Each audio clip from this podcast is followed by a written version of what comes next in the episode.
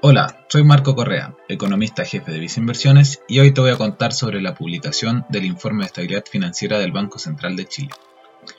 En este informe, que se publica semestralmente, las autoridades destacaron que las condiciones financieras se han deteriorado a nivel global, elevando la incertidumbre respecto a su comportamiento en el futuro. Así, en un contexto de elevada inflación que obligó a los bancos centrales a subir sus tasas de referencia, reduciendo de manera significativa la liquidez global, se revelaron vulnerabilidades en la banca de algunos países desarrollados.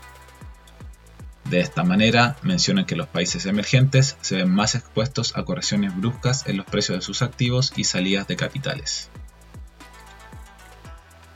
Por otra parte, destacaron que, en el caso local, el impacto de esta ha sido acotado de momento, donde el principal tema de la economía local sigue siendo la disminución de la inflación, siendo la herramienta para esto la política monetaria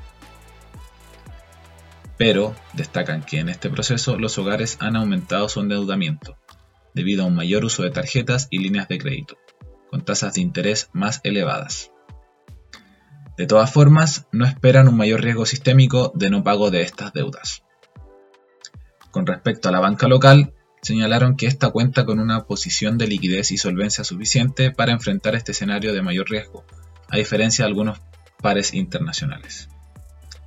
Pese a lo anterior, de manera preventiva principalmente, las autoridades decidieron activar el requerimiento de capital contracíclico, lo que esperan tendría efectos acotados y transitorios para la evolución del crédito, pero fortalecería la posición de la banca local para enfrentar esta mayor incertidumbre.